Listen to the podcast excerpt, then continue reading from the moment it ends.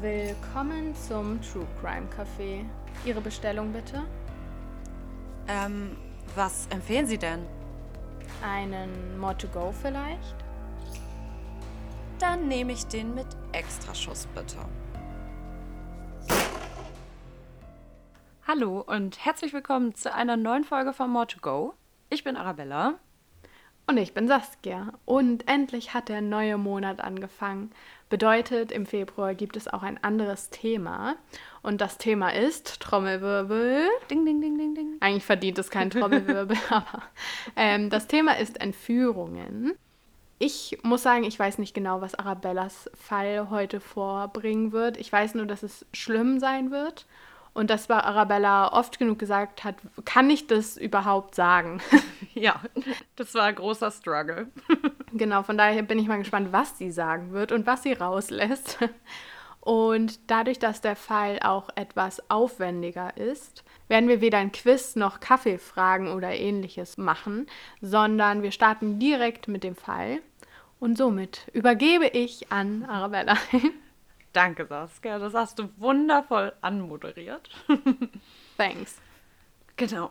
Also, bei mir geht es heute um eine der längsten Entführungen Deutschlands, die scheinbar aber über die Jahre enorm in Vergessenheit geraten ist. Denn aktuelle Quellen habe ich tatsächlich kaum eine gefunden. Nur eine einzige. Und sonst musste ich mich eher an den Quellen aus der damaligen Zeit bedienen. Doch ich finde, dass dieser Fall einfach so unglaublich grausam und spektakulär ist, dass ich einfach nicht möchte, dass er in Vergessenheit gerät. Und das hier ist sozusagen mein Versuch, die Geschichte noch einmal zu erzählen. Ich habe dafür das Buch gelesen, doch helfen musste ich mir selbst von der Autorin Sylvia K., die über ihr eigenes Leben berichtet. Und in dem Buch hatte sie die Namen geändert und das werde ich auch so beibehalten. Einmal kurz, bevor wir jetzt richtig anfangen große, große Triggerwarnung für die gesamte Folge. Ich werde es, wenn es ins Eingemachte in Anführungsstrichen geht, nochmal sagen. Ansonsten findet ihr das auch in unserer Folgenbeschreibung. Aber es wird heute ziemlich viel um sexuelle Gewalt gehen. Und wer da betroffen war oder sensibel dem Thema gegenüber ist, für den ist diese Folge definitiv nichts. Wir befinden uns im Dezember 1981, wenn mein Fall beginnt. Sylvia K. ist zu diesem Zeitpunkt 16 Jahre alt und lebt dort trotz ihres jungen Alters bereits mit ihrem zehn Jahre älteren Freund Ralf zusammen in Mörs. Das ist eine Kleinstadt im Ruhrgebiet bei Duisburg und ja, wir bleiben heute in Deutschland. Die beiden lernten sich in einem Bistro in Düsseldorf kennen und verliebten sich recht schnell ineinander. Kurze Zeit später schlug Ralf auch vor, dass Silvia ja auch zu ihm ziehen könne, wenn ihre Familie zustimmte. Und da er wie ein Bilderbuchschwiegersohn zu sein schien, stimmte ihre Mutter und ihre Großeltern sofort zu. Den Ralf hast du gar nicht verdient, sagte ihre Mutter sogar einmal zu ihr. Insgesamt könne er Silvia vielleicht zurück auf den rechten Zweig bringen. Denn zuvor hatte sie eine recht turbulente Kindheit erlebt, über die wir jetzt erst einmal reden wollen, um dann später ihr Verhalten ein bisschen besser nachvollziehen zu können. Sylvia K. wurde nämlich am 26. April 1965 in Krefeld geboren und wuchs seither bei ihren Großeltern auf. Ihre Mutter fühlte sich mit ihren damals 20 Jahren nämlich noch nicht wirklich gewachsen, Mutter zu werden und ihren Vater lernte Sylvia nie kennen. Erst weiter später, in den 80ern, erfuhr sie dann, dass es sich dabei um einen Gastarbeiter handelte, mit dem ihre Mutter eine kurze Beziehung einging der aber dann zu dem Zeitpunkt ihrer Geburt auch schon wieder das Land verlassen hatte. Und so wuchs Silvia mit zwei Mamas auf. Mit ihrer leiblichen Mutter, mit der sie immer zu stritt, und mit ihrer Großmutter, die vielmehr eine Mutter war, wie wir es uns jetzt vermutlich vorstellen. Sie organisierte die Arzttermine von Silvia, sie brachte sie in den Kindergarten, und sie war die Person, die ihr Geborgenheit schenkte, wenn es der Kleinen mal nicht gut ging. Was auch nicht positiv zu der Mutter-Tochter-Beziehung beitrug, war die Tatsache, dass ihr zwei Jahre jüngerer Halbbruder Mischa sehr wohl bei ihrer Mutter aufwuchs und sie sich immer ein bisschen außen vor fühlte.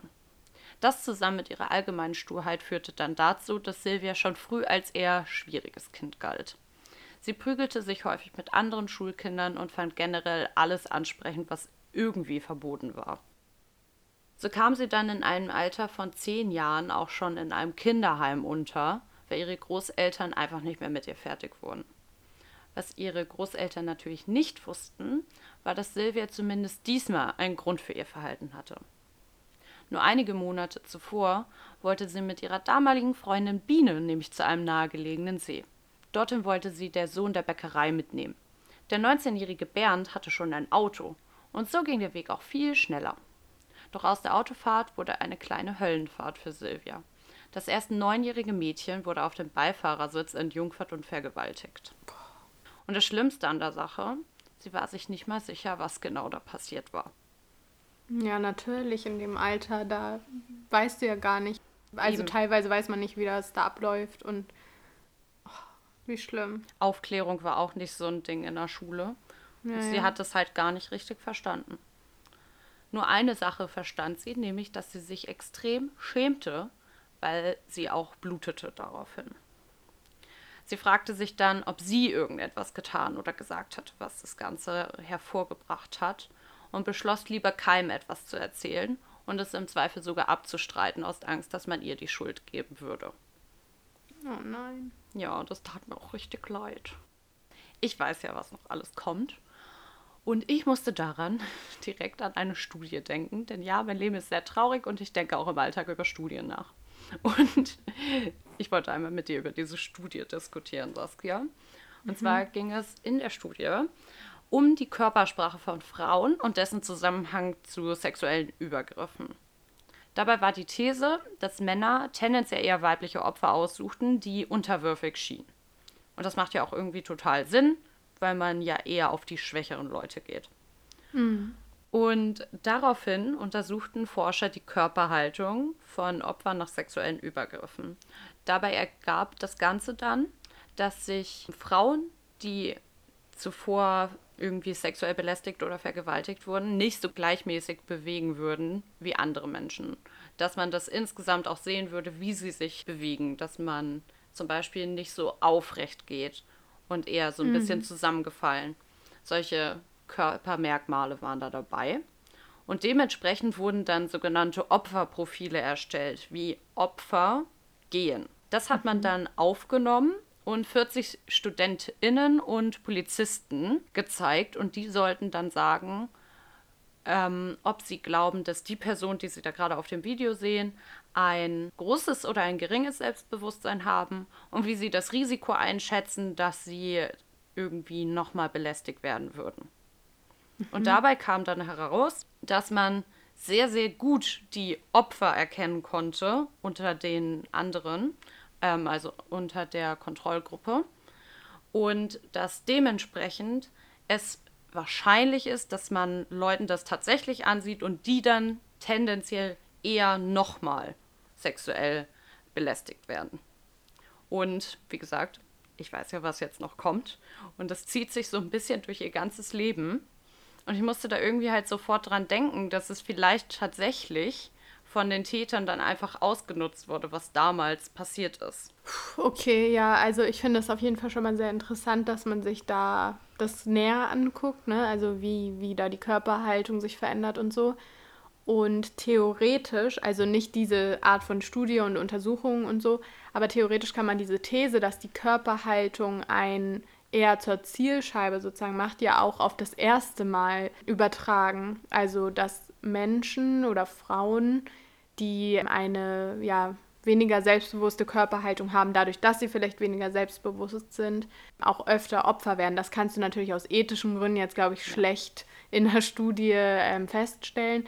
Aber trotzdem macht dich das ja auch insgesamt eher zum Opfer. Und das finde ich auch schon schlimm. Und also schlimm und gleichzeitig interessant. Ja, das stimmt. Okay. Gehen wir erstmal weiter. Nach diesem Übergriff spitzte sich das rebellische Verhalten von Sylvia weiter zu, sodass ihre Großeltern dann schließlich keinen Ausweg mehr wussten und sie dann in das besagte Kinderheim in der Eifel unterkam. Doch auch hier wurde es nicht besser. Sie prügelte sich häufig mit den anderen Kindern und entwickelte schließlich sogar Selbstmordgedanken. Mit nur elf Jahren versuchte sie sich das erste Mal mit Terpentin, das ist so ein Harzreinigungsmittel, umzubringen. Das sondert so extrem starke Dämpfe ab und sie wollte es halt so, wie man früher irgendwie gesagt hat, dass man Klebe schnüffelt, wollte sie halt das so stark einatmen, bis sie ohnmächtig und tot umfällt. Mit elf. Ja. Okay. Nach einem längeren Krankenhausaufenthalt musste sie dann zum Glück nicht mehr zurück ins Heim, sondern kam zu Silvias Freude wieder zurück nach Hause. Und um bloß nicht wieder zurück dorthin zu müssen, versuchte Silvia daraufhin erstmal besonders artig zu sein. Doch das hielt nicht lange an. Mit 13 hatte Silvia sich bereits zu einer Schulschwänzerin entwickelt und lernte dabei Tina kennen. Tina war bereits 23, hatte eine dreijährige Tochter und rauchte sogar Zigaretten ohne Filter. Sie war offensichtlich cooler als alle anderen. Wow. Ich musste schmunzeln, weil das tatsächlich ihre Auffassung war. Tina nahm sie dann tatsächlich unter ihre Fittiche und ging häufig mit Silvia feiern, obwohl sie ja eigentlich viel zu jung war mit 13 bzw. 14 Jahren. Doch Tina kannte all die Leute in den Diskotheken und insgesamt war Silvia mit Make-up auch ziemlich reif für ihr Alter. Den Großeltern gefiel dieser Einfluss natürlich überhaupt nicht. Doch je mehr sie versuchten, diese Freundschaft zu unterbinden, desto mehr trieben sie Silvia in die Arme von der älteren Freundin. Ihre Schulnoten wurden immer schlechter, bis sie gar nicht mehr zur Schule ging. Und somit musste sie wieder in das Heim und die Freundschaft mit Tina schlief langsam ein. Nachdem sie dann nach einem längeren Heimaufenthalt mit 16 Jahren wieder bei ihren Großeltern eingezogen war, lernte sie auch Ralf kennen. In der Zwischenzeit hatte sie die Schulbildung ohne einen Abschluss vorzeitig beendet. Und wir sind jetzt wieder bei meinem Ausgangspunkt des Falles. Also wir sind jetzt wieder 1981. Ich finde nur, dass man, wie gesagt, die Vorgeschichte ein bisschen von Silvia kennen muss, um das später zu verstehen. Nachdem Silvia nämlich ihren Job als Bürohilfe gekündigt hatte, war sie erneut auf Jobsuche. Und da kam ihr ein Freund von Ralf namens Tom sehr gelegen denn er kannte ein nettes und vor allem reiches Ehepaar, die auf der Suche nach einem Kindermädchen war. Das schien wie gemacht für sie, denn wenn Silvia eins konnte, dann mit Kindern umgehen. Und so traf sie sich dann auch mit dem Ehemann Herrn Seifert in der Düsseldorfer Innenstadt, um ihn kennenzulernen und die genaueren Bedingungen zu besprechen. Das Gespräch fand dann in einem Café statt und war insgesamt sehr angenehm, es schien sich um einen wohlhabenden, gepflegten Mann zu handeln und auch von seiner Tochter Carla berichtete er nur Gutes. Außerdem waren dann die Konditionen, zu denen sie da arbeiten sollte, auch noch mehr als großzügig. Sie solle nämlich erstmal 500 Mark damals noch im Monat bekommen, ein eigenes Zimmer vor Ort kriegen, bezahlten Urlaub, freie Wochenenden, die sie dann mit Ralf verbringen konnte. Und sie hatte zusätzlich noch eine Aussicht auf eine Ausbildung zur Bürogehilfin bei Herrn Seifert im Betrieb. Also eigentlich kann man daran ja nichts aussetzen, vor allem halt mit der Tatsache, dass sie keinen Schulabschluss hatte. Zwar hatte der 46-Jährige einige komische Bemerkungen zu der Beziehung zu seiner Frau gemacht, also sie schien eine offene Beziehung zu führen, aber vielleicht war sie da auch einfach zu prüde. Schließlich sollte sie dann mit Carla und dem Ehepaar Seiferts am 2.1., also am 2. Januar 1982 in den Skiurlaub fahren, um die gesamte Familie erstmal ein bisschen besser kennenzulernen. Und ein Urlaub war gerade für Silvia was sehr Besonderes und darum freute sie sich natürlich riesig, dass die da so großzügig sind und sie mitnehmen wollten. Sie kam dann zusammen mit der restlichen Familie in einem Familienhotelzimmer unter und die bestehen so aus zwei Zimmern, die mit einer Verbindungstür verbunden sind. Wie der Name Verbindungstür auch sagt. Gut. Also, es gab ein Zimmer für die Eltern und ein Zimmer für Carla und Silvia. Doch am Abend der Ankunft sollte Silvias Euphorie von Verwirrung abgelöst werden. Nachdem sie Carla ins Bett gebracht hatte, rief Rita Seifert, die Mutter, Silvia zu sich ins Elternzimmer. Vor ihr fand sie das Ehepaar nur in Unterwäsche bekleidet, die sie baten, doch zu ihnen ins Bett zu steigen und ein bisschen Spaß zusammen zu haben. Saskia einen Blick. Ja. Oh, das hört sich schon so ekelhaft an. Ja. Kann ich nicht verstehen, sowas. Das verneinte die peinlich berührte Silvia wütend und stürmte aus dem Zimmer. Was fiel denen denn ein, einen abartigen Dreier vorzuschlagen, dachte sie damals. Danach mied sie die Eltern, soweit es ging bis zum vierten Abend, wo Werner Seifert, der Vater, unverblümt nur mit einem Bademantel bekleidet zu ihr ins Bett stieg. Natürlich warf sie ihn sofort raus und beschimpfte ihn. Am nächsten Tag ließ Silvia sich zum Bahnhof fahren und reiste ohne Koffer wieder nach Hause. So eine ekelhafte Familie, dachte sie. Carla hatte sie zwar lieb gewonnen, aber ihre Eltern waren das pure Grauen. Und ich frage mich auch, was ist das bitte für eine unangenehme Situation? In dies, also insgesamt alles unangenehm. Aber sie war ja auch mit der Tochter in einem Zimmer, als das alles passiert ist. Ja, stimmt. Und insgesamt, dass es im Urlaub passiert, ist es ja noch schlimmer, weil du bist ja fast eingesperrt mit denen. Also mich wundert, Ja. dass sie überhaupt das dann geschafft hat, zum Bahnhof und so zu kommen. Ja, ich hätte es sehr gut verstanden, wenn sie jetzt, auch wenn sie den Koffer nicht zurückbekommt, den Kontakt abgebrochen hätte. Aber dann riefen die Seiferts dennoch noch einmal bei ihr zu Hause an und wollten ihr den Koffer vorbeibringen und dann sich nochmal aussprechen. Daraufhin sagte dann Silvia, dass sie nur noch mit Rita sich treffen wollte, also mit der Frau, mit Werner. Es wollte sie nichts mehr zu tun haben. Und auch hier noch mal eine Randnotiz, die mich sehr schockiert hat. Sie erzählte von den ganzen Vorkommnissen auch Ralf und der glaubte ihr nicht. Das kann ich auch immer nicht verstehen. Also, wenn mir irgendjemand erzählen würde, dass er in irgendeiner Weise belästigt worden wäre, Ja, vor allem jemanden, mit dem ich engen Kontakt habe, dann würde ich das natürlich sofort glauben. Also ich würde mir trotzdem irgendwie meine eigene Meinung bilden und versuchen dann, wenn die Person darüber reden möchte, noch ein bisschen näher da was zu erfahren. Aber trotzdem würde ich doch Freunden dann erstmal glauben. Sowas denkst du dir doch auch nicht aus Spaß auf aus. jeden Fall. Vor allem ist sie auch früher zurückgekommen. Ja. Also das machst du ja nicht einfach aus Jux und Dollerei. ja, und das ist halt auch dein Dienst, sagen wir mal, als Freund, Freundin, was auch immer. Ja, voll. dass du dann da bist für die Person. Ich, ich bin jetzt schon auf 180. Ja, sowas macht mich auch richtig wütend. Auch Silvia war wütend an dieser Stelle und sie trennten sich kurze Zeit später. Und am 10. Februar 1982 war es dann soweit. Sie wollte sich mit Rita um 19 Uhr am Bahnhof für die Übergabe des Koffers treffen. Am 10. Februar sollte sich aber außerdem das Leben von Silvia K. unwiderruflich ändern. Denn sie fand Werner Seifert vor, der sie zu sich nach Camp Lindford, auch bei Duisburg, in seinem Rolls-Royce mitnahm, wo seine Ehefrau schon auf sie warten würde. Sie wollten sich noch einmal bei ihr entschuldigen und das Ganze klären. Es handelt sich bestimmt nur um ein dummes Missverständnis. Ab jetzt. Bitte schaltet aus, wenn ihr empfindlich seid, was sowas angeht. Denn nicht nur Rita wartete dort auf sie.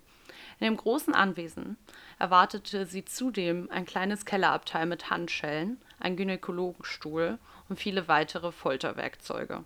Nach ihrer Ankunft wurde Silvia das erste Mal brutal dazu genötigt, das Ehepaar zu befriedigen und danach nackt in die für sie bestimmte Zelle gesperrt. Außerdem wurde sie mit den Händen und mittels eines Halsbandes festgekettet. Sie sollte einen Brief an ihre Großeltern schreiben, dass sie mit ihrer neuesten Flamme durchgebrannt sei, damit man nicht nach ihr suche. Außerdem rief Rita S. besorgt bei Silvias Großeltern an, mit der Aussage, dass ihre Enkelin nicht bei dem Treffen erschienen sei, um weiter den Verdacht von sich wegzulenken. Nein. Was Silvia fortan in diesem Haus erleben musste, war einfach nur grauenhaft. Das war auch der Zeitpunkt, wo ich Saskia mehrfach geschrieben habe, während ich das Buch gelesen habe, dass ich einfach nur wütend angeekelt bin und gar nicht weiß, ob wir da heute drüber reden können. Aber wir tun es ja offensichtlich. Sie erfuhr schnell, dass es nichts brachte, sich unterwürfig zu zeigen. Dann wurden die Seiferts, die sie nur noch Herr und Herrin nennen durfte, nur noch gewalttätiger. Regelmäßig wurde sie ausgepeitscht und geschlagen. Während ihrer Zeit ging die Peitsche sogar kaputt, weil sie so häufig benutzt wurde. Besonders schlimm waren dabei die ersten Monate. Und ja, ich rede von Monaten. Sie wurde regelmäßig auf einen Gynäkologenstuhl geschnallt, damit sie sich überhaupt nicht mehr wehren konnte. Dann wurden ihr die Schamhaare einzeln ausgerissen und ihre Brustwarzen und ihr Oberarm wurde tätowiert. Also, inwiefern man das Tätowieren nennen kann. Man hat ein Messer genommen, in ihr die Haut, also ihr die Haut eingeritzt und dann wurde Tinte in die Wunde geträufelt. Oh Gott. Ja. Ein weiteres liebgewonnenes Spielzeug war die Lochzange. Damit wurden Silvias Schamlippen gepierst und ein Vorhängeschloss drangehangen. Dieses entzündete sich jedoch irgendwann so stark, dass sie es abnehmen durfte. Es sind damit noch mehrere Sachen passiert, die ich euch erspart lassen möchte. In der Regel durfte sie nur nackt rumlaufen. Manchmal erhielt sie eine Servierhaube und eine Schürze, in der sie sich noch entblößter fühlte als nackt. Außerdem wurden ihre Haare abrasiert, um sie weiter zu entwürdigen. Silvia verlor mit den Wochen, die verstrichen, langsam, aber sicher den Verstand. Sie war überzeugt, dass sie da lebend nicht mehr rauskommt. Aber trotzdem wollte sie nicht, dass die Seiferts damit davonkommen. Und deswegen schrieb sie kleine Zettel, auf denen stand, wer sie so zugerichtet hatte, rollte sie in Zigarettenfolie ein und schluckte die Nachrichten runter, damit man jene bei einer Obduktion finden würde dass sie schon so doll damit rechnet, mhm. dass sie schon von ihrer Obduktion ausgeht, um da dann Hinweise irgendwie zu hinterlassen. Ja. Oh Gott. Mhm. Im März 1982, also nach circa einem Monat Gefangenschaft, fing Werner es langsam an, mit Silvia zu sympathisieren. So erhielt sie einen Radiowecker in ihrer Zelle, damit sie wieder Tag und Nacht unterscheiden konnte. Irgendwann kam sogar noch ein Fernseher dazu. Sie verbrachte nämlich außerhalb der Vergewaltigung all ihre Zeit in ihrer kleinen Zelle, in der sie sich nicht mal diagonal hinlegen konnte. Außer den Verankerungen für ihre Ketten war hier nur noch eine Toilette installiert, die auch einmal überlief, während die Seiferts im Urlaub waren, weshalb Sylvia, umgeben von ihren eigenen Fäkalien, drei Tage auf der Treppe hocken musste. Gott. Ja, das tut mir auch sehr leid. Im Herbst 1982, sie war inzwischen mehr als sechs Monate bei der Familie, stand es besonders schlecht um Silvias psychischen Zustand. Sie begann Stimmen von Gott und dem Teufel zu hören. Sie war so doll im Wahn gefangen, dass sie eines Abends immer wieder so schnell, wie sie halt in diesem kleinen Raum konnte, mit dem Kopf gegen die Wand rannte, bis sie das Bewusstsein verlor. Werner S. fand sie wenig später und verspürte hier womöglich das erste Mal richtiges Mitleid mit ihr. Insgesamt war er auch laut ihrer Aussage der nettere von den beiden. Er kam fortan regelmäßig zu ihr in den Keller, einfach um sich mit ihr zu unterhalten, und sie diskutierten sogar mehrfach über eine Freilassung. Da brachte er glaubhaft rüber, dass er sie ja gerne gehen lassen würde, weil er sie so liebte, aber das leider nicht ginge, wegen Rita und der Polizei, die Silvia sonst kontaktieren würde. Inwieweit das unter diesen Umständen möglich war, glaubte Werner vermutlich wirklich ein gutes Verhältnis zu Silvia aufzubauen. Er sprach von Liebe und Hochzeit und führte sie aus, wenn Rita nicht da war. Dann zog sie die Kleidung ihrer Herrin an und sie fuhren in ein Restaurant. Zur Flucht kam es allerdings nie, da sie sich einfach nicht traute. Hast du da eine Erinnerung? Ich musste nämlich an eine Serie, die wir schon mal hier erwähnt haben, denken. Jupp, auf jeden Fall Handmaid's Tale mal wieder. So doll. Auch mit der Herrin und sowas, das ja. passte richtig gut. Ja. Zum Ende des Jahres 1982 wurde Sylvia immer seltener gefoltert und vergewaltigt. Stattdessen häuften sich die Besuche von Werner in ihrer Zelle. Er war inzwischen morphiumabhängig geworden und brauchte Hilfe beim Setzen der Spritze. Dadurch wurde er immer unbedrohlicher für Sylvia Sie sah ihm ja regelrecht bei seinem eigenen Zerfall zu. Das nutzte sie auch aus, um immer wieder mit ihm über eine Freilassung zu verhandeln. Er war inzwischen gar nicht mehr so abgeneigt. Nur Rita dürfe davon keinen Wind bekommen. Doch auf seine Worte folgten leider keine Taten. Es wurden immer wieder Daten angesetzt, zu denen Silvia zurück in die Freiheit gelassen werden sollte. Erst der 1.1.1983, dann der 10.2. Sie war inzwischen ein Jahr in Camp Lindford gefangen, missbraucht und entwürdigt worden. Auch zu ihrem 18. Geburtstag, der 26. April, den ihr Werner wie so oft als Tag der Freiheit versprochen hatte, geschah nichts.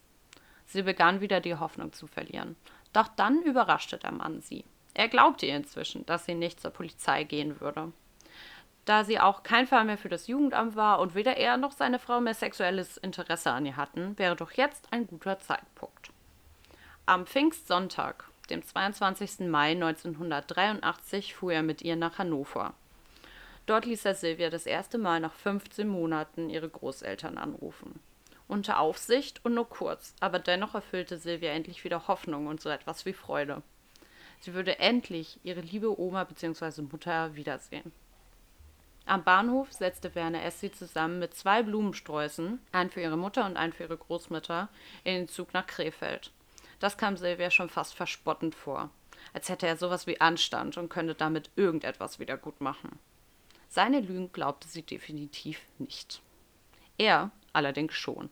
Er war vermutlich echt überzeugt, dass Silvia sich in ihn verliebt hatte und die Abmachung einhalten würde.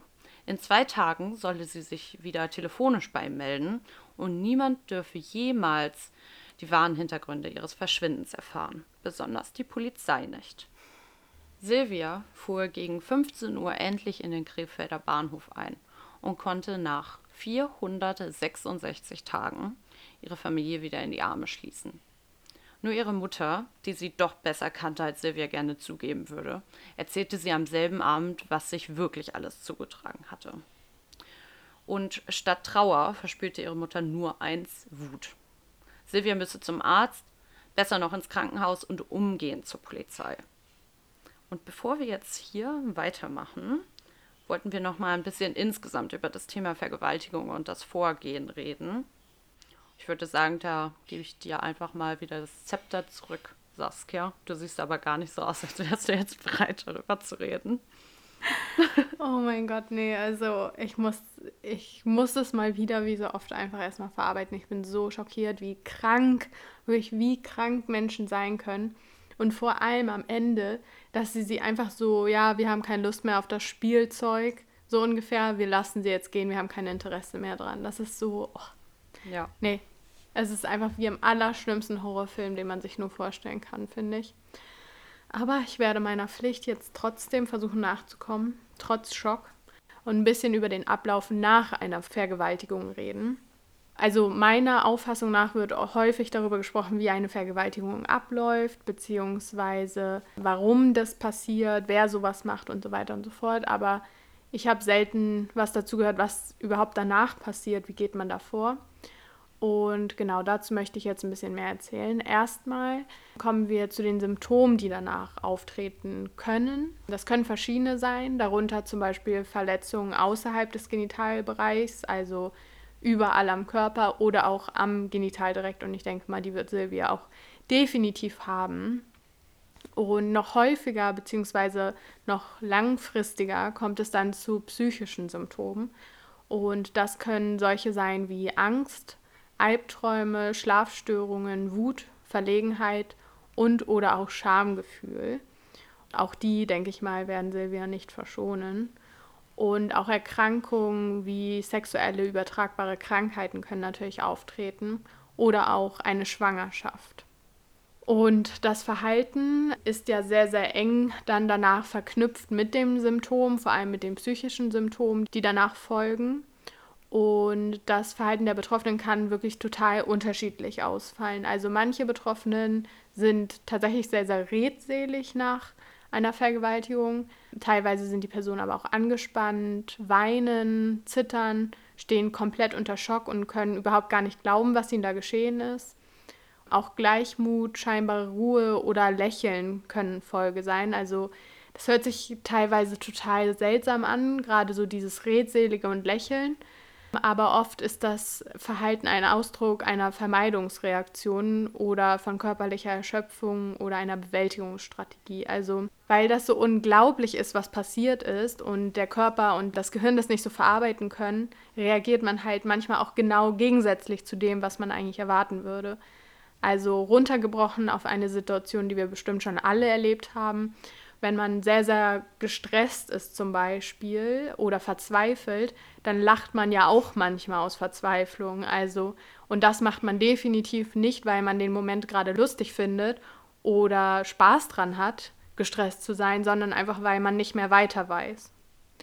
So ist es ja auch manchmal, wenn wir Geschichten erzählen, dass wir so ein bisschen versuchen, Witz reinzubringen, einfach nur um das irgendwie zu verarbeiten und das irgendwie besser erzählen zu können für uns. Ja, voll. Immer wenn man sich unwohl fühlt. Also ich bin da auf jeden Fall Anhänger von. Einfach immer einen kleinen Lacher, auch wenn es gar nicht lustig ist. Ja, manchmal ist das aber auch verstörend für andere Leute, habe ich schon mitbekommen. Also wir sind da ja beide Spezialisten drin und wenn wir irgendwas Trauriges erzählen oder irgendwas dergleichen, lachen wir halt dabei und das finden Leute manchmal ganz stark verstörend und das kann ich auch verstehen, aber wir können damit halt besser dann umgehen. Genau. Was auch nochmal wichtig ist, im Umfeld kommt es ja dann früher oder später wahrscheinlich dazu, dass Leute von dem Missbrauch erfahren. Und was man auf keinen Fall machen sollte, ist irgend, in irgendeiner Art wertend an das Thema ranzugehen oder anderweitig negativ. Denn das kann stark die Genesung beeinflussen, negativ. Und so war das ja auch zum Beispiel bei dem Freund damals von Silvia, dass er einfach nicht geglaubt hat, was sie da erzählt ja. hat. Und das ist natürlich komplett kontraproduktiv, wenn man diese schlimme Tat verarbeiten möchte. Langfristig gesehen kann so ein sexueller Übergriff dann auch zu einer sogenannten posttraumatischen Belastungsstörung führen, in kurz PTBS. Diese zeigt sich zum Beispiel, indem das Trauma immer wieder erlebt wird, also zum Beispiel durch so Rückblenden, durch Bilder oder durch bestimmte Töne. Und auch das Vermeiden von bestimmten traumabezogenen Situationen oder Gefühlen kann ein Symptom sein. Auch negative Auswirkungen auf die Stimmung, Wahrnehmung oder Reaktivität kann eine Folge sein. Und diese zeigen sich dann zum Beispiel durch ein verzerrtes Bild der Selbstschuld, die Unfähigkeit, positive Emotionen zu erleben, Schlafstörungen oder Konzentrationsprobleme oder auch ganz, ganz viele andere Symptome, die dann noch dazukommen. Genau, und das ist so ein bisschen das Verhalten und die Symptome nach einer Vergewaltigung. Und jetzt wollen wir aber auch zur Untersuchung kommen. Ich finde, das ist ein sehr, sehr interessantes wie auch schlimmes Thema, weil ich habe jetzt persönlich wenig bis jetzt darüber gehört, wie, wie das überhaupt abläuft, weil solange man nicht betroffen ist, informiert man sich ja auch selten über so ein unangenehmes bzw. schweres Thema, oder? Hast du da schon viel zugehört? Also innerhalb meiner Ausbildung, ich habe eine Zeit lang meine Ausbildung in der Krankenpflege angefangen. Das ist ein anderes Thema, aber auf jeden Fall da wurde das bei uns direkt im ersten oder im zweiten Theorieblock behandelt, was ich auch ziemlich wichtig finde. Deswegen habe ich da schon ein bisschen Vorwissen, aber vor allem war da jedenfalls das Augenmerk, dass wenn ein männlicher Pfleger vor Ort ist, dass er den Fall dann auf jeden Fall übergeben sollte an eine weibliche Person. Was mhm. ich ja mhm. auch verstehen kann, dass man sich dann nicht mit dem gleichen Geschlecht wie der Täter womöglich dann nochmal auseinandersetzen möchte, vor allem wenn es um sowas Intimes geht. Ja, aber hättest du jetzt nicht in deiner Ausbildung darüber erfahren, wäre das für dich wahrscheinlich auch ein Thema gewesen, wo du sagst, ja. da habe ich keine Ahnung von. Genau, und ähnlich ging es mir auch. Durch True Crime hat man natürlich auch schon ein bisschen dazugelernt, aber sonst war ich da auch eher ahnungslos. Und erstmal stellt sich ja vielleicht die Frage, warum soll man nach so einem schrecklichen Erlebnis sich jetzt auch noch untersuchen lassen? Also was für ein Ziel hat das? Weil ich glaube, das ist ja nicht das Erste, woran man dann denkt oder was man machen möchte. Und die Ziele sind vor allem erstmal eine medizinische Beurteilung und Behandlung, zum Beispiel von Verletzungen, aber auch zur Prävention von zum Beispiel sexuellen übertragbaren Krankheiten oder einer Schwangerschaft. Dann dient es auch der Sammlung der forensischen Beweise. Also man möchte zum Beispiel DNA finden durch Haarproben oder durch Samenproben. Und auch die psychologische Abklärung und Unterstützung sind natürlich ein wichtiges Ziel, was man innerhalb dieser Behandlung erreichen möchte. Vor der Untersuchung wird dazu geraten, und das finde ich jetzt sehr, sehr schwer, weil ich könnte mir vorstellen, dass das alles andere ist als das, was du tun möchtest. Aber es wird dazu geraten, dass die Kleidung, die während der Tat getragen wurde, weder entsorgt noch gewechselt werden sollte. Man sollte sich auch nicht waschen, duschen, Spülungen irgendwo vornehmen und auch den Mundbereich und Fingernägel nicht säubern.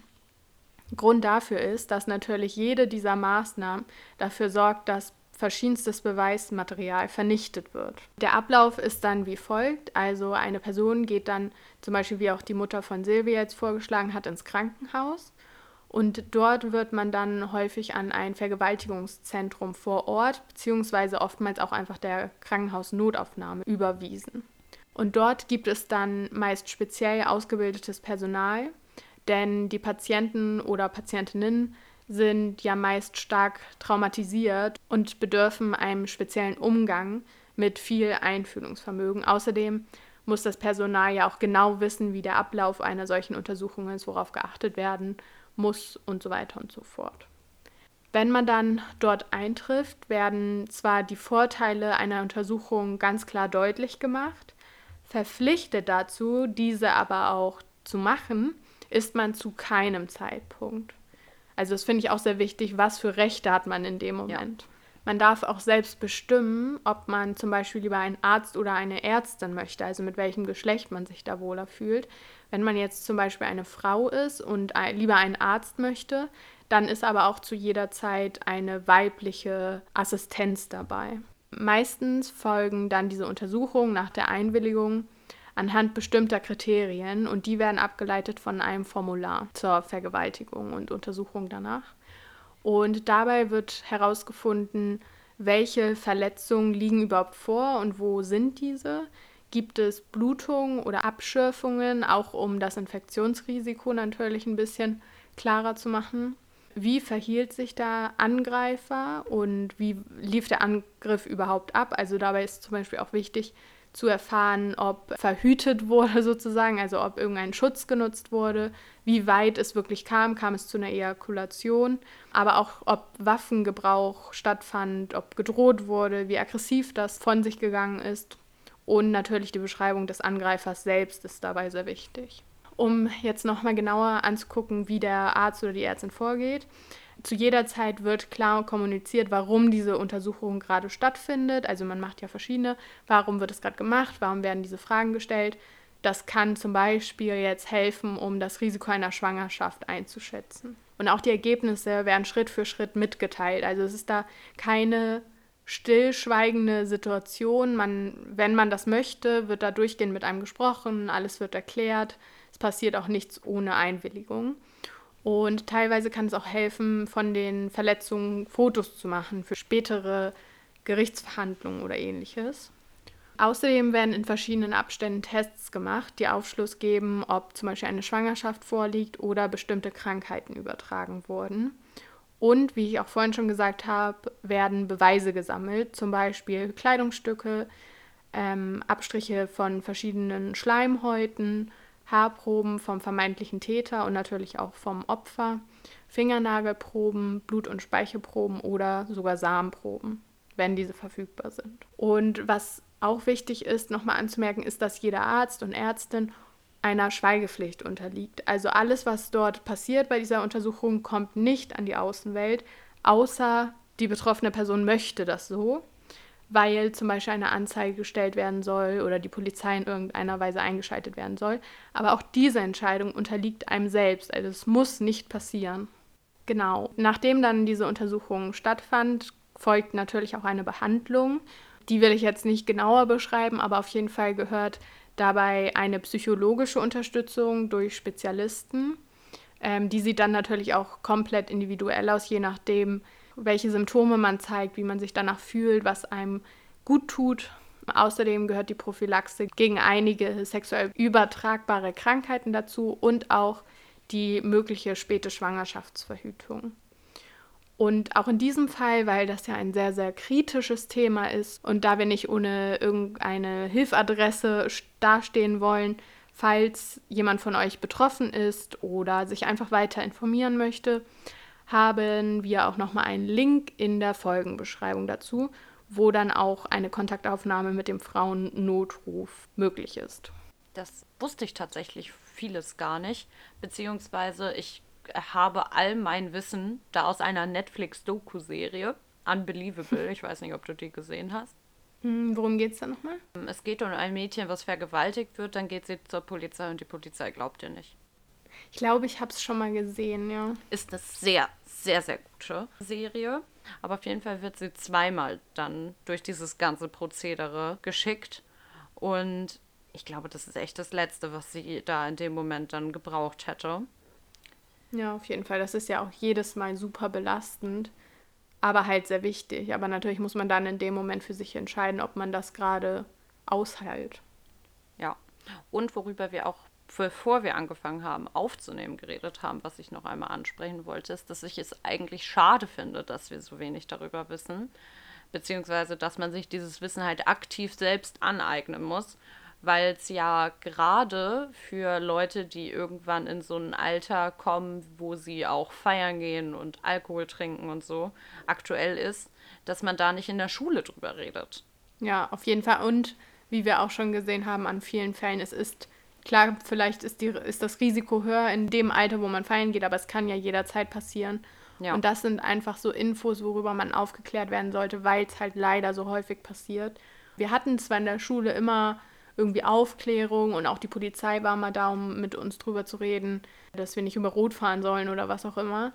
Aber über solche Sachen, die wirklich unfassbar schlimm sind und wo man als Frau sicherlich auch erstmal total hilflos dasteht, wäre es halt schon schön gewesen, da mal Informationen zu bekommen. Definitiv. Anstatt dass man sich da selber informieren muss. Voll.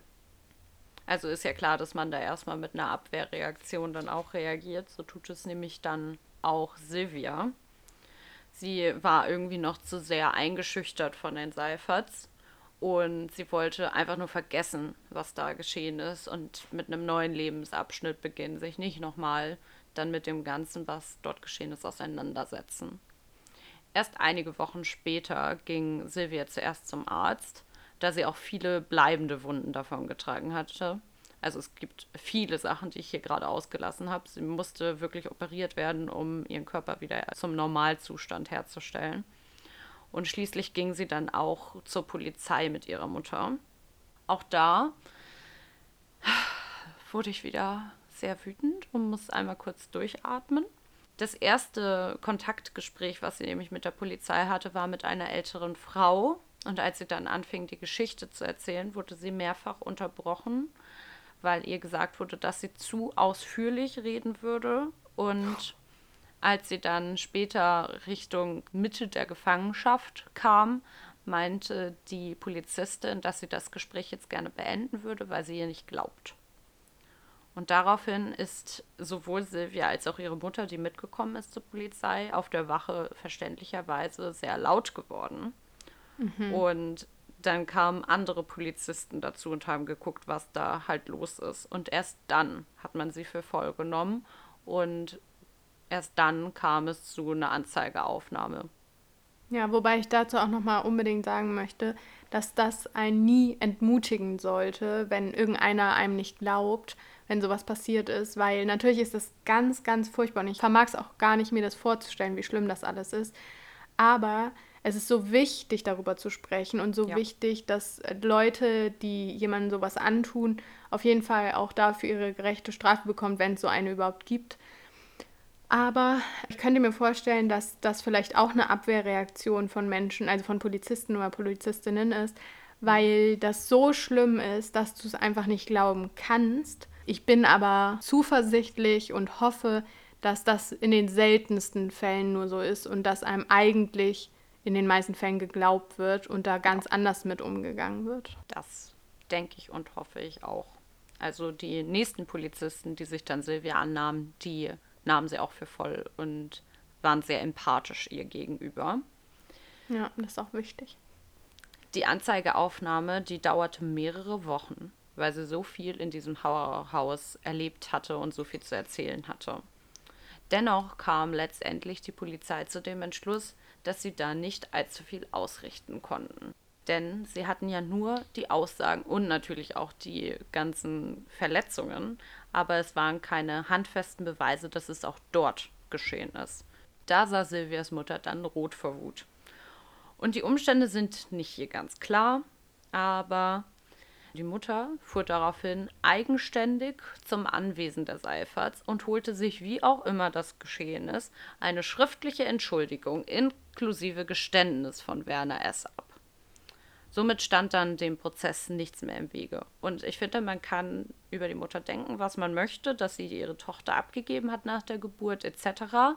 Aber in diesem Moment möchte ich einmal Props an die Mutter aussprechen, dass sie da mal durchgegriffen hat und das gemacht hat, was sich andere nicht getraut haben. Auf jeden Fall, aber wie schlimm auch, dass das die Mutter machen muss. Also, ja.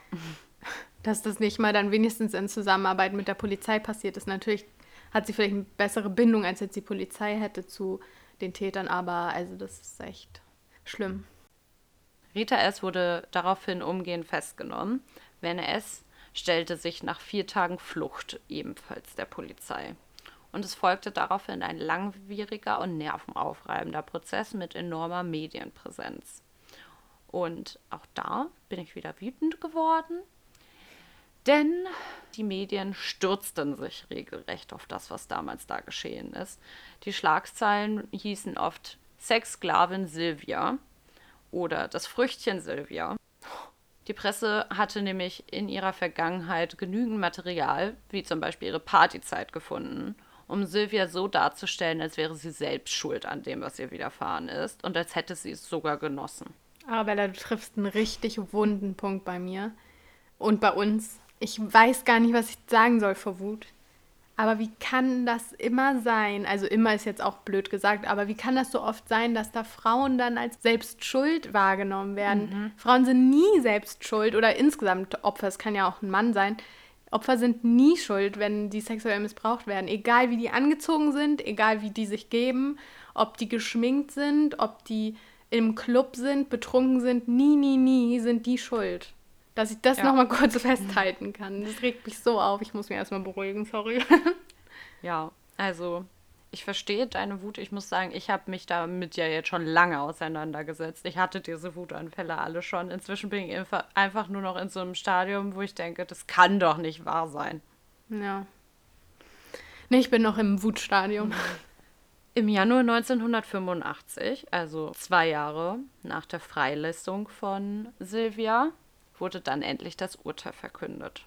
Werner S., der während der Verhandlung alle Schuld auf sich genommen hatte, wurde zu zehn Jahren Haft und Rita S., die in Silvias Augen die schlimmere der beiden war, zu sechs Jahren Haft verurteilt. Außerdem sollte Silvia 120.000 Mark als Entschädigung bekommen. Doch davon sollte Silvia niemals etwas sehen und Werner S. erhängte sich kurze Zeit später in seiner Gefängniszelle, die im Gegensatz zu Silvias Verlies ein reines Paradies darstellte. Mein Fall heute hat trotz dessen, dass das Ehepaar Seifert schuldig gesprochen wurde, kein wirklich gutes Ende, muss ich sagen. Also in den Medien wurde sie noch wirklich über mehrere Jahre richtig übel beschimpft und beleidigt. Sie hat auch ziemlich schnell danach ein Kind bekommen, was die Medien auch als nicht gut interpretiert hatten, weil dann kann die Vergewaltigung ja gar nicht so schlimm gewesen sein, wenn sie sich einen neuen Liebhaber gesucht hat. Direkt. Ach, Bella, hör auf. Ich, ich raste was aus. Wer glaubt sich, da eine Meinung drüber bilden zu können? So, einfach aufhören. Wenn ja. dir sowas nicht passiert ist, dann halt den Mund.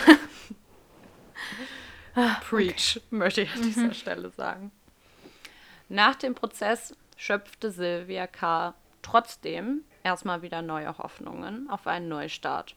Doch es zogen sich die Muster aus ihrem Leben davor weiter durch ihr Leben danach. Sie ließ sich weiter auf viele ältere und vor allem gewalttätige Männer ein, welche sie teils krankenhausreif prügelten. Sie bekam zwei Kinder, bei denen sie sich vornahm, alles anders zu machen als ihre Mutter damals. Doch dann lernte sie Klaus kennen. Der hatte schon immer gerne mal einen Joint geraucht, aber nach einiger Zeit rauchte er nicht nur die, sondern dealte auch selbst und wandte sich letztendlich auch härteren Drogen zu, wie auch dem Heroin. Genau, und zum Thema Heroin habe ich noch ganz kurz was, weil wir ja auch immer versuchen, so ein paar Hintergründe zu beleuchten. Und wir haben ja noch nie so richtig was zu Drogenkonsum, glaube ich, gemacht. Und da das jetzt etwas passender ist als in anderen Folgen, dachten wir, wir können da noch mal ein bisschen tiefer reinschauen. Deshalb jetzt noch mal ein kurzer Einstieg zum Thema Heroin. Also erstmal ganz kurz gesagt, ist Heroin ein Opiat aus Schlafmohn gewonnen, aber vielmehr wollen wir uns jetzt die Wirkung angucken und noch ein paar andere Punkte. Zu der Wirkung kann man erstmal sagen, und das wird man vielleicht auch bei ihm dann erkennen, dass Heroin beruhigend, betäubend, schmerzlindernd und euphorisierend wirkt und dabei kann sich sowohl ein Gefühl der Gleichgültigkeit, aber auch einer gehobenen Stimmung breit machen. Beim Rauchen oder Injizieren von Heroin ist die Wirkung relativ schnell da, aber sie verschwindet auch recht schnell wieder, weshalb Heroinabhängige meist mehrmals täglich diese Droge konsumieren. Bei Heroin, das hat man vielleicht schon häufig gehört, kann es auch schnell zu einer Überdosierung kommen. Und das hat verschiedene Gründe. Und zwar einmal, dass die verträgliche Dosis und eine Überdosierung bei Heroin sehr, sehr nah beieinander liegen. Beim chronischen Konsum zum Beispiel kann sich recht schnell eine gewisse Toleranz entwickeln. Und dabei verträgt man dann mehr als zu Beginn. Also wenn die Dosis eines chronisch Heroinabhängigen zum Beispiel von einem Erstkonsumenten genommen wird, wäre diese höchstwahrscheinlich tödlich direkt. Was auch passieren kann, ist, dass eine heroinabhängige Person einen Entzug durchläuft und sich dadurch auch die Toleranz zurückbildet. Und wenn die Person dann wieder einsteigt mit einer Dosis, wie sie sie zuvor genommen hat, dann kann es auch schnell zu einer Überdosierung kommen. Und was passiert bei einer Überdosierung? Es kann zum Koma kommen, Pupillenverengung oder auch Verengung der Atemwege. Die Körpertemperatur kann stark sinken und es kann zu Lungenversagen oder auch Herzrhythmusstörungen, die natürlich tödlich enden können, kommen. Wenn man mal schaut, was bei einem chronischen, also langfristigen Konsum passiert, dann sieht man definitiv, und das kennt man auch so aus Bildern, finde ich, der körperliche Verfall eintreffen. Und zwar kommen dann Leberschäden dazu, Lungenerkrankungen, Magen-Darm-Störungen oder, was man sieht, Karies und Zahnausfall.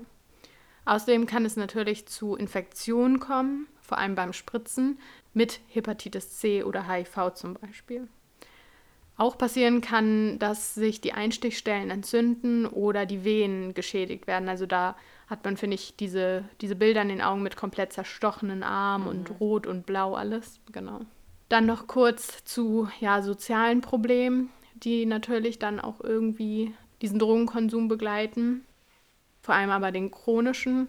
Oft kommt es zu einem sozialen Abstieg, vor allem dadurch, dass ja diese Drogen so teuer sind und die Beschaffung auch oft durch Kriminalität oder Prostitution erfolgt. Es kann natürlich auch zu psychischen Erkrankungen kommen, die die Abhängigkeit meist mit sich bringt. Und die können einen natürlich auch dann so beeinflussen, dass die Freunde und die Familie sich von einem abwenden. Die Abhängigkeit bei Heroin ist sehr hoch, also das Potenzial, dass man davon abhängig wird. Vor allem auch durch diese Toleranzbildung, wodurch ja immer mehr und mehr konsumiert wird. Außerdem gibt es verschiedenste Entzugserscheinungen, die es sehr, sehr schwer machen, von diesen Drogen wegzukommen. Und gerade das Craving, was ein unwiderstehlicher Wunsch nach der Substanz ist, ist besonders stark bei den Drogen. Also man kann kaum das selber schaffen, da einfach aufzuhören, weil diese, also dieser Wunsch danach, das wieder zu nehmen, der ist halt gar nicht vorstellbar für Menschen, die damit keine Erfahrung haben. Also eine sehr schlimme Droge. Und jetzt bin ich mal gespannt, was der mit ihrem neuen Freund gemacht hat.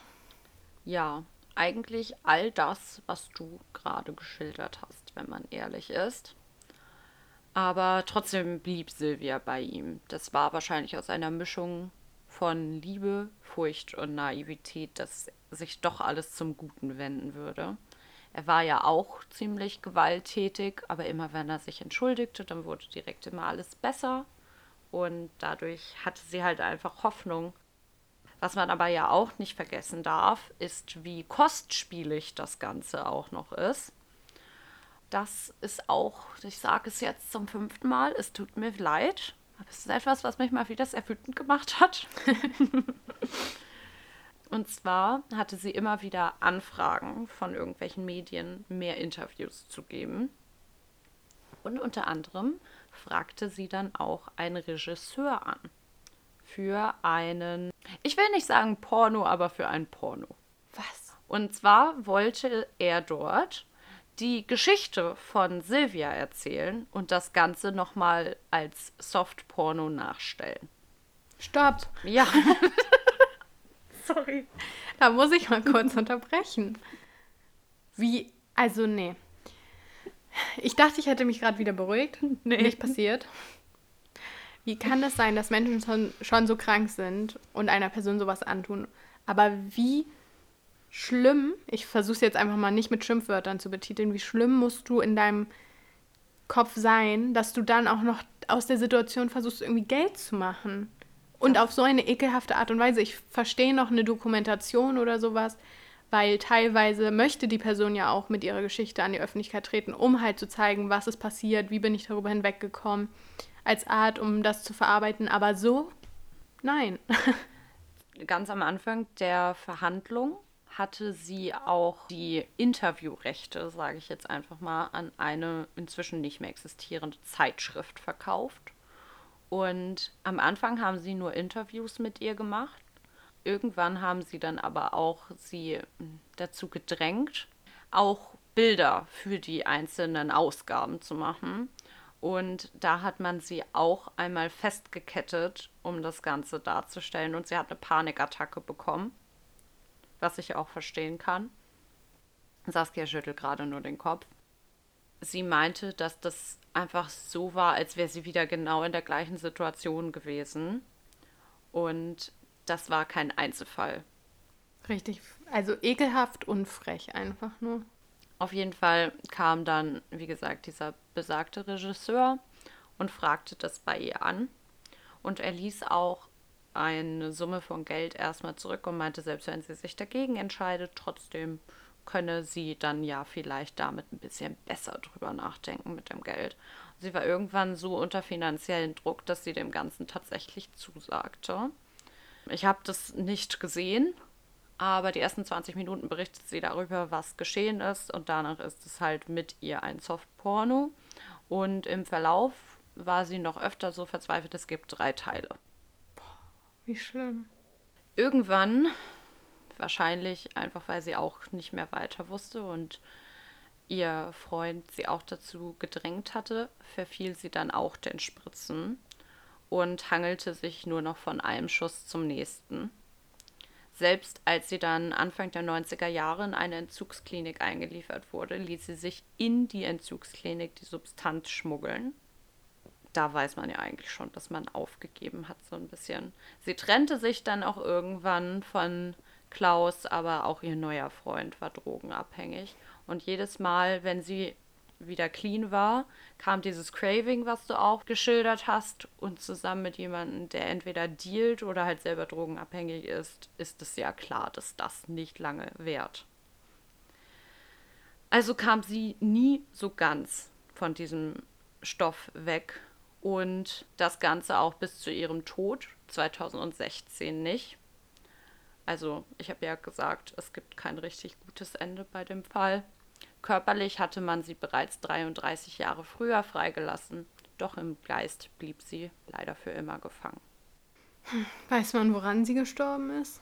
An der Überdosis oder? Vermutlich ist sie an den Folgen der Drogen gestorben. Das kann man nicht genau ausmachen, aber auf jeden Fall wurde sie nur 51 Jahre alt.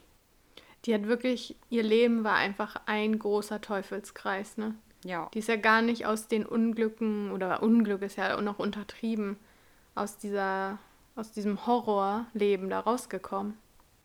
Ich finde es einfach so traurig, weil ich finde, dass selbst eine dieser Sachen, die ich heute berichtet hatte, genug für eine Person gewesen wäre, um als schlimmes Schicksal zu gelten.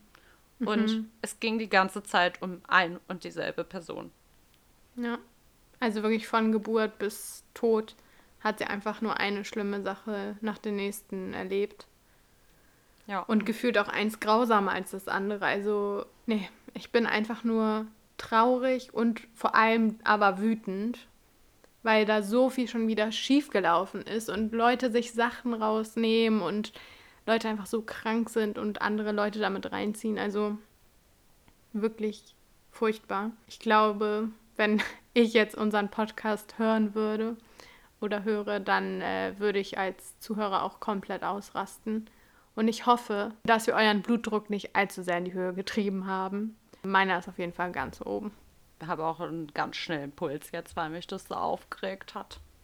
Ich glaube, wir müssen erstmal ganz in Ruhe gleich einen Kaffee, noch einen Kaffee trinken, um das besser zu machen. Vielleicht eine Runde spazieren gehen. Ja. Vielleicht auch einfach mal einen Tee trinken. Heute. Oder einen Tee trinken. Ja, Saskia, das war mein Fall. Ich weiß nicht, ob ich gerade sagen kann, dass ich dir dankbar bin, dass du mir den erzählt hast. Aber auf jeden Fall zeigt es mal wieder, wie furchtbar Menschen sein können. Ich weiß auch nicht, wie wir da jetzt noch positiv wieder ähm, die Leute ins Wochenende schicken können, muss ich dir ja. mal wieder sagen. Also wir hoffen, dass euch das Wochenende reicht, um das zu verarbeiten. Ja. damit ihr dann in die nächste Woche ja positiv starten könnt.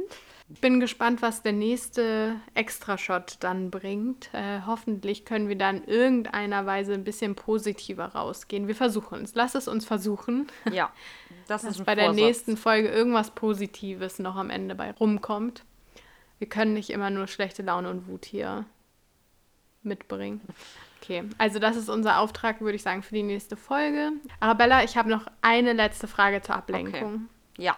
Vielleicht musst du jetzt auch live einmal ganz kurz zu dir in die Küche rennen. Okay. Hast du gezählt, wie viele Tassen du hast? Ich muss kurz in die Küche rennen. Gib mir einen Moment. Okay. Ich bin zurück und mein Guess war gar nicht schlecht, muss ich tatsächlich sagen. Also nochmal ganz kurz für die Leute, die das vielleicht nicht mitbekommen haben. Vor einigen Folgen haben wir darüber geredet, wie viele Kaffeetassen wir haben, weil wir beide verrückt danach sind. Ja. Und ähm, dann haben wir geschätzt, aber wir waren uns nicht sicher und meinten dann eigentlich, dass wir in der nächsten Folge berichten. Und das haben wir vergessen. Und ich dachte, um die Situation jetzt nochmal ein bisschen aufzulockern, können wir nochmal darüber reden. Und ja, was hast du damals geschätzt und wie viele sind es? Ich glaube, ich habe so um die 18, 19 geschätzt letztes Mal. Und insgesamt haben wir in unserer WG 20 Tassen. Neun davon sind von mir, aber ich habe ja auch, wie gesagt, zu Hause noch Tassen. Und da habe ich letztes Mal gezählt und das sind auch neun. Also war es vielleicht eine Punktlandung. Ich habe jetzt keine Espresso-Tassen gezählt. Das ist ja auch was anderes. Aber das wären auch nochmal acht. Oh, okay. Also ich habe auch nachgezählt und ich lag auch sehr, sehr gut mit meiner Schätzung. Ich glaube, ich habe zwischen 20 und 25 irgendwie gesagt und ich habe 19. Also Oh. sehr passend. 19 ist auch die Lieblingszahl von Saskia, deswegen freut sie sich, glaube ich, noch ein bisschen mehr. Es darf keine Tasse kaputt gehen und wenn ja, dann hole ich direkt eine neue. Oh yes. Jetzt verstehe ich auch dein Verbot. Ja, es ist einfach too much geworden. Ja, vielleicht könnt ihr jetzt einfach mal, um runterzukommen, eure Tassen zählen und uns gerne schreiben, wie viele Tassen ihr so in eurem Schrank habt. Vielleicht gibt es ja Leute, die noch mehr haben. Es würde uns auf jeden Fall interessieren. Die etwas andere Zuhörerfrage. Ja, und ihr könnt uns auch gerne eure schönsten Kaffeetassen schicken. Also wir sind bereit. Oh ja. Auf äh, Instagram gerne. Da heißen wir genauso, wie der Podcast auch jetzt heißt, Mod to Go. Und ja, Arabella, mir geht schon ein bisschen besser jetzt, wo wir über Kaffeetassen geredet haben. Auch wenn Mir der auch. Fall noch nicht vergessen ist. Und der wird, glaube ich, auch nie vergessen werden, zumindest nicht bei mir. Ich hoffe jetzt, ihr habt noch ein schönes Wochenende. Und dann hören wir uns beim nächsten Extra-Shot. Macht's gut. Tschüss.